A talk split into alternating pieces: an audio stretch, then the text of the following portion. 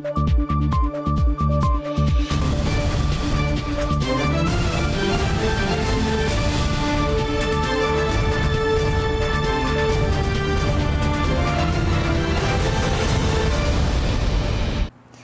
时刻带您迅速掌握潮流趋势，欢迎您收看《财经趋势四点零》，我是赵廷玉。首先带您看到国际半导体展，十四号呢，本周在台北盛大开展，规模呢是创下二十七年来新高。好，开幕典礼上呢，行政院副院长沈荣金、经济部长王美花跟美方 AIT 处长孙小雅都出席。孙小雅透露了，美台呢将在十月份讨论美国晶片法案的实施议题。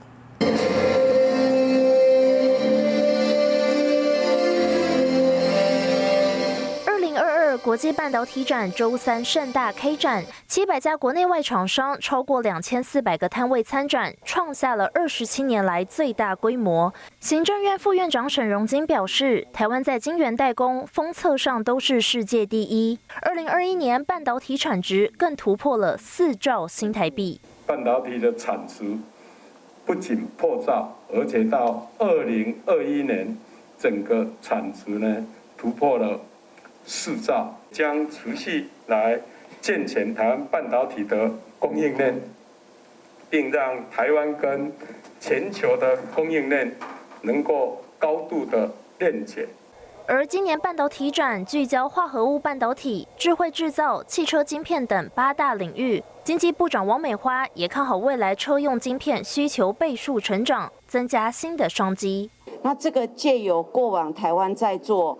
啊，相关的 IC 设计，以及过往在做啊手机、呃笔电等等这样的一个电脑运算能力，都是台湾一个新的商机。那这个也是国际的大车厂好会愿意跟台湾合作的机会。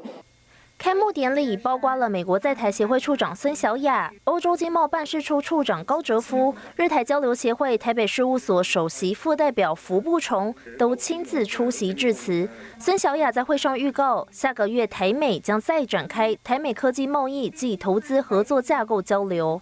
We are planning the next TTIC engagement in Washington from October 12th to 14th.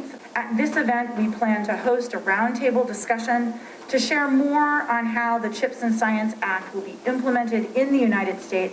孙小雅表示，台美科技贸易及投资合作架构过去也曾解决了关键晶片短缺等问题。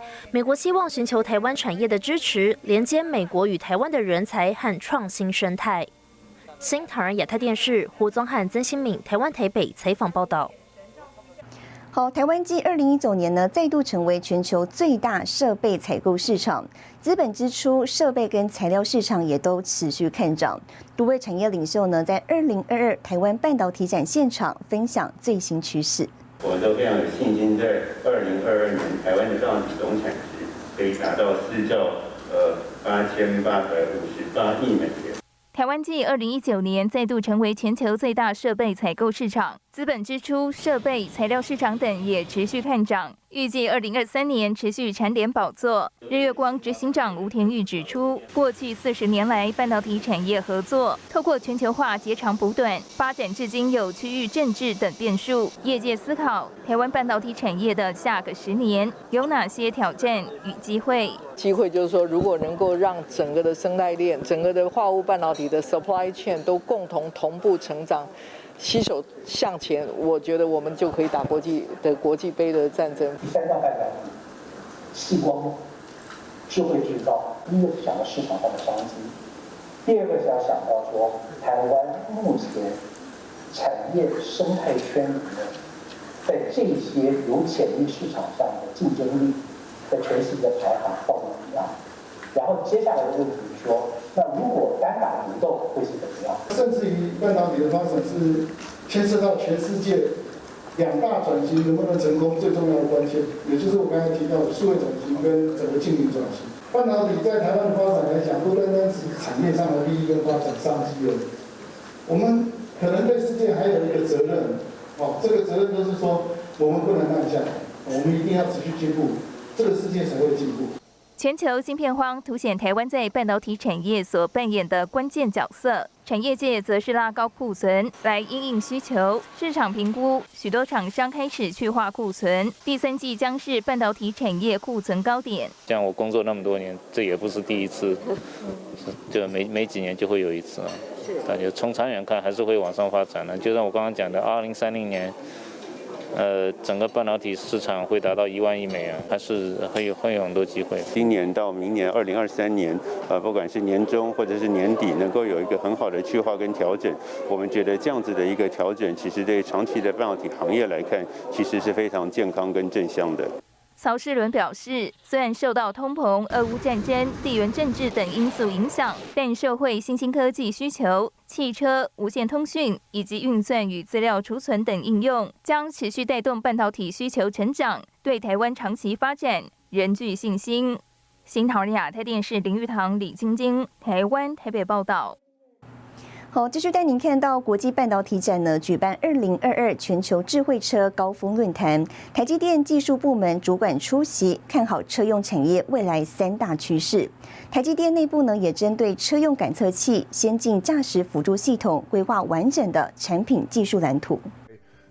电动车整合面板中控系统、座舱影音全数数位化。Garner 预估到二零二六年，车用半导体年复合成长率将高达百分之十六点五。晶圆代工龙头台积电看好车用三大趋势，预测先进驾驶辅助系统、车用通讯升级、区域体系架构技术推进，都带动半导体含量增加。自动驾驶的一个车子，你如果用 L4、L5 来看，将来的 sensor 会到达四十颗。好，将来会到四十颗。现在你看到大概在 L one、L two 大概十颗、十二颗左右，将来会到四十颗，or even more。其实我们对这个部分的 technology 已经也是 getting ready。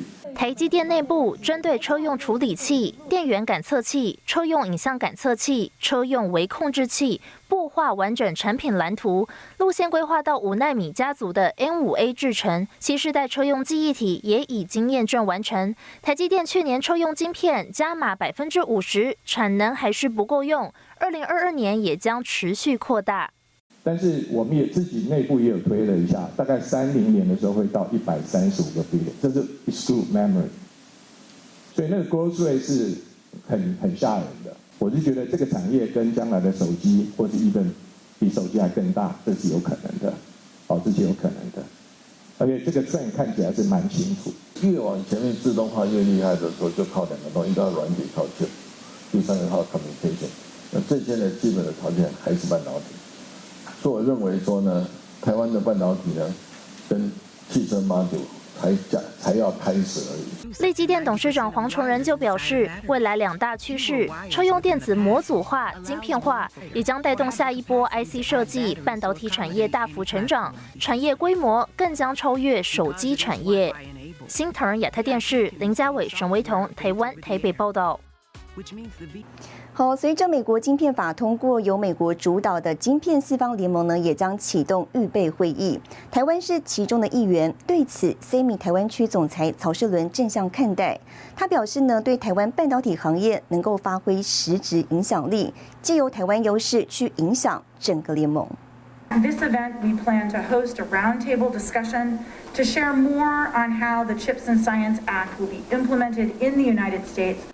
美国在台协会助长孙小雅在国际半导体展开幕典礼上宣布，预计在十月中旬与台湾讨论晶片法。经济部也证实，台美双方正研议是否在台美科技贸易暨投资合作架构下。进行半导体等议题对话。我们其实可以看到，呃，半导体行业其实对全球跟美国的重要性，所以呃，在几乎所有的呃双边的相关的讨论跟议题当中，呃，半导体行业 always 都是排在首要的一个题目当中。随着美国晶片法通过，由美国主导的晶片四方联盟也将启动预备会议，成员包含美国、日本、韩国及台湾。四国各自掌握半导体关键技术。经济部表示，对于供应链合作、晶片有效供应两大议题，将会与联盟合作。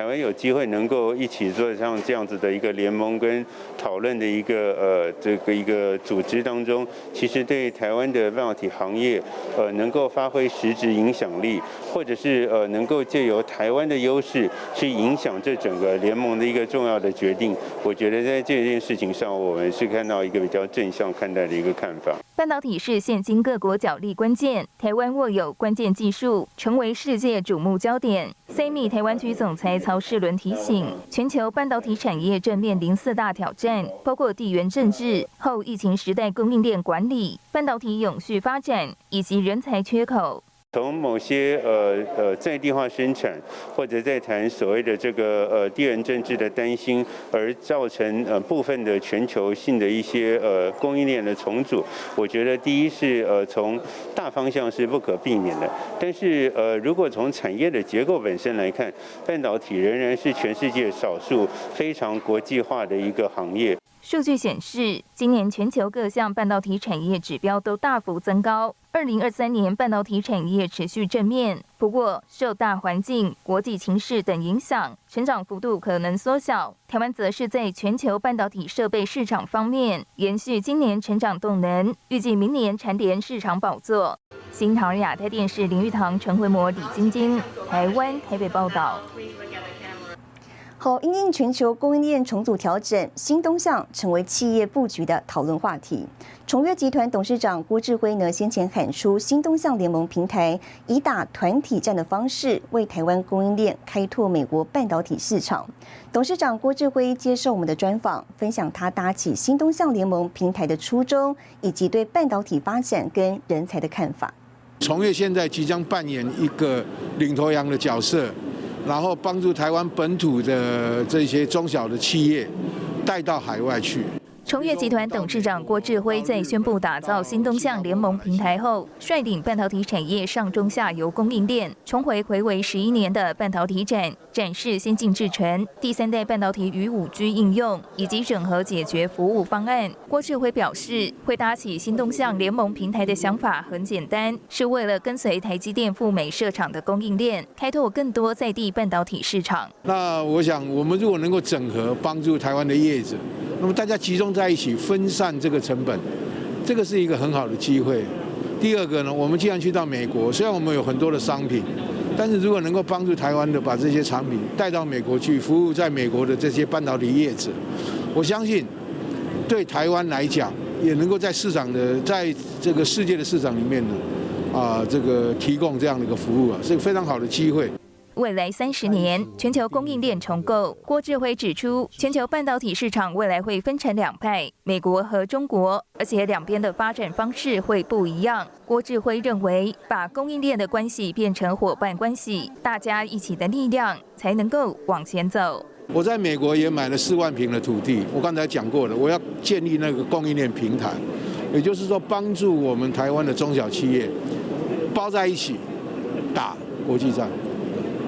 来服务美国的客户了，先服务台积电，接着再服务其他的厂商。随着新厂扩建，人才需求攀升，还有来自对岸的高薪挖角，人才荒更显窘境。半导体最重要的是经验，经验跟默契。挖角只能挖一个，或者挖一团，他不能挖一场。所以挖角，我个人挖认为挖角绝对不是问题，问题是我们。我们的环境，我们的我们的这个这个学校，能够提供多少的满足业者所需要的人才？郭志辉说，新东向联盟的另一个任务，就是为台湾培育亚洲国际人才。企业找不到人，就没有办法发挥台湾产业的优势，这个是关键。所以台湾现在在来到一个转折点，第一个少子化，第二个老年化。那我认为说，我们应该。不能够太于本土，只培养台湾的孩子，我们要把亚洲的孩子都当作是我们的孩子，培养出来给我们台湾的企业国际化的发展，这样才有意义。郭志辉希望未来台湾的企业能够走向完全国际化，借由新东向联盟平台，开创台湾新的商业模式。新航亚太电视陈慧模、李晶晶，台湾台北报道。好，继续带您看到全球供应链重组。美国跟墨西哥呢，本周展开高级经济对话，聚焦半导体跟电动车等领域合作。美国国务卿布林肯和商务部长雷蒙多十二月前往墨西哥访问，两人除了拜访莫国总统罗贝兹·欧布拉多，还与莫国的外交、财经官员展开高级经济对话，其中半导体和电动车等领域的合作尤其受到重视。In China and Taiwan, there's about sixty the testing, packaging, and assembly industry for semiconductors is a $60 billion industry. In North America, it's $3 billion. So there is a huge opportunity for growth in North America and job creation just in the semiconductor supply chain. 美国近期不断推动供应链重组，降低关键产业对中国等地的依赖，以强化供应链的安全和韧性。而墨西哥身为美国的第二大贸易伙伴， 除了有和美国接壤的地理优势，还与美国签订了自由贸易协议。在新的全球供应链背景下，墨西哥有着大量的经济优势。雷蒙多举例说，在美国推出晶片法案和降低通膨法案后，许多半导体公司在美国设立新厂的同时，也希望北美地区能够有其余部分的供应链存在。另外，在北美组装的电动车也在法案的激励措施范围内，这些都是墨西哥的优势。而美方的提议也得到墨西哥政府的欢迎。Eso significa para México empleos, integración, futuro. Quizá pensamos México podría crecer al doble de lo que está creciendo hoy, con lo que el día de hoy se nos propuso o se planteó. Eso significa que podemos reducir la pobreza mucho más rápido, que la infraestructura del país puede crecer mucho más rápido. 许多企业早已注意到墨西哥所拥有的环境优势，纷纷前往当地大举投资。 例如，在电动车巨头特斯拉将总部搬迁到德州后，它的多家供应商也跟着在邻近的墨西哥设厂。像是台湾代工大厂和硕，今年二月才为其墨西哥厂注资约新台币九亿元，作为对电动车和车用电子市场的投资。新航亚太电视李义宏综合报道。好，带您看到这一周的财经趋势短波。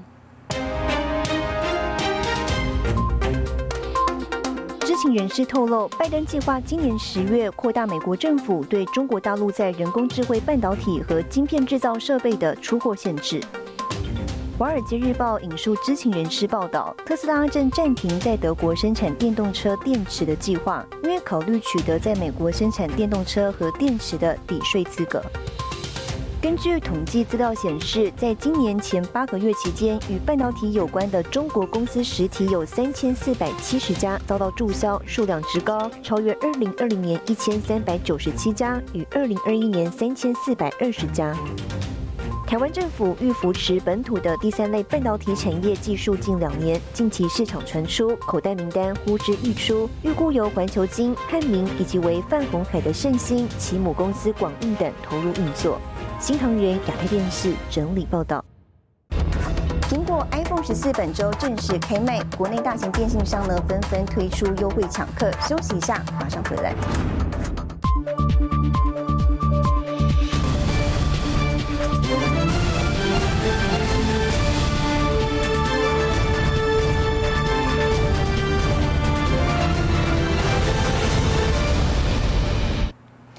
回来！苹果 iPhone 十四新机本周正式开卖，三大电信业者呢一早就举办开卖记者会，炒热气氛，也十分看好新机买气。头乡民众在掌声下，开卖的第一刻就进到店内，终于买到了台湾首批的 iPhone 十四新机。与此同时，外面依然大排长龙。呃，星期二的晚上六七点，员工啊，就是因为有十八个员工就一起互相轮流排这样子。有灵动岛的部分，它跟硬体的结合，然后再就是本身来讲，荧幕的更新率，然后再加上芯片，然后还有它的电池续航力，这些都是蛮吸引我的。啊，实体看到了。蛮心动的。当然啊，我觉得电池容量跟拍照这个都是呃有新的一个进步这样子。彻夜排队抢下第一机，投降民众在柜台前填写资料购买，对着镜头秀出新机。而电信业者表示，iPhone 十四的预购和询问都是去年十三的两倍，高阶机款未来甚至可能要再等三到四周。我们很乐观的看待今年的销售会比去年要好，百分之七十都是选用这个 Pro 的高阶机种啊。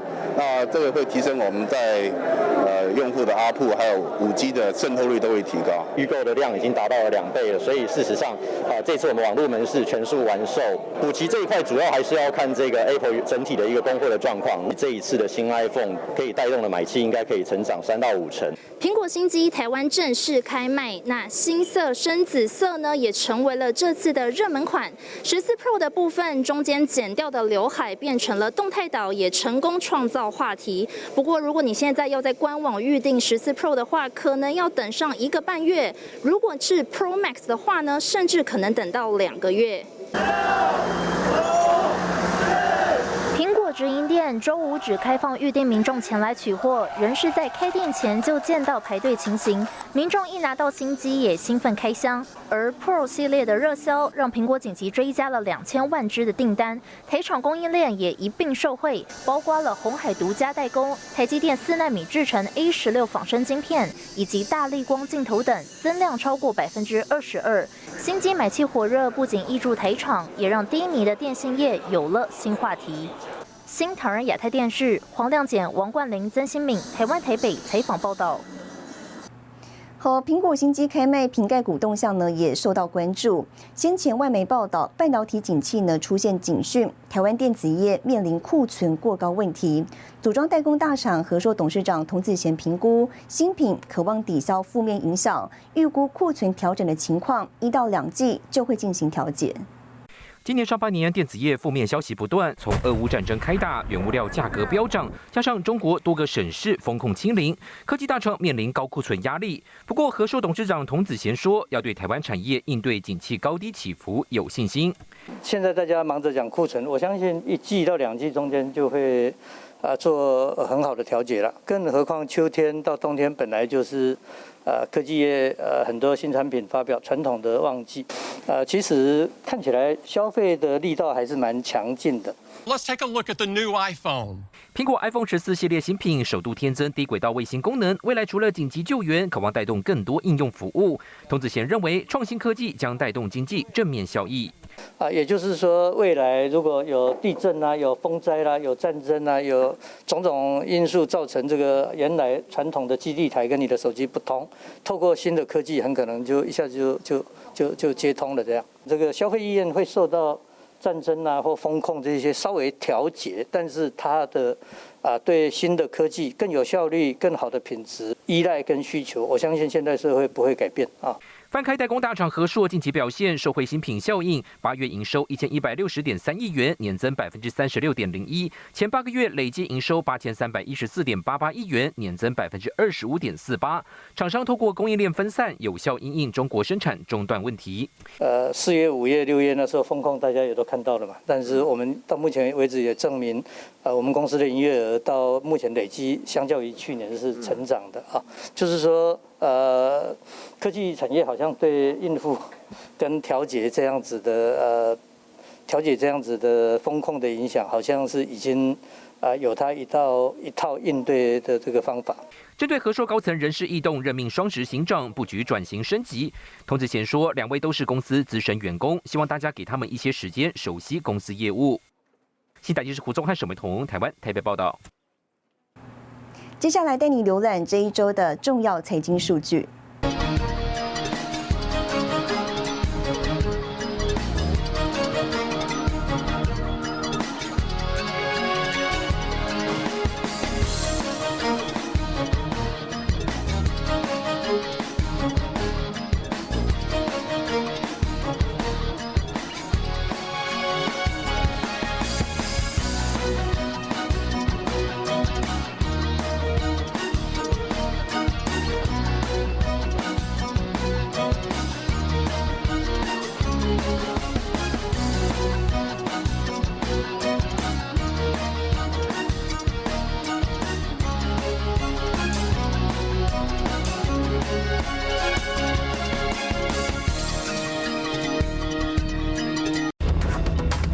场规模扩大，国际自行车展明年登场。更详细的新闻内容，休息一下，马上回来。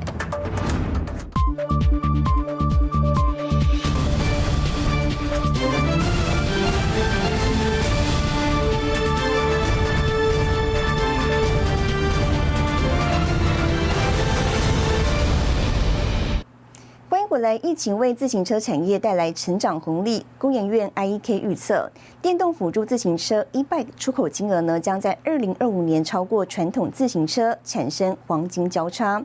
国际自行车展呢，将在明年举办。冒协看好展会迎来疫后国际买主回归。好，目前呢，已经有超过两千家厂商报名，达到疫情前八成水准。台湾自行车出口热度不减，二零二二上半年一到七月，自行车产业达到了三十五点四二亿美元，较去年同期成长将近百分之二十九。过去这几年，我们出口到欧洲的自行车零组件，还有电动自行车，是一直在快速的成长。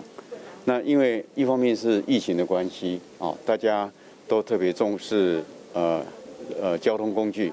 另一方面也是因为 ESG 节能减碳的推动，在所谓的这个低端比较呃通勤的这个部分，现在的确市场上面看到了是有一点呃回归正常，高端的自行车、电动自行车的的这个这个面向，我们还是持续看到它不断的在成长当中。而台湾自行车出口也在今年迎来转折，电动辅助自行车前七个月累计出口值达到了八点八六亿美元，超过了传统自行车出口值八点五四亿美元。巨大集团发言人李书根表示，预期 e-bike 和传统自行车的黄金交叉期，几年内就能看见。可是实际上面，我们在某一些欧洲的市场，譬如说德国。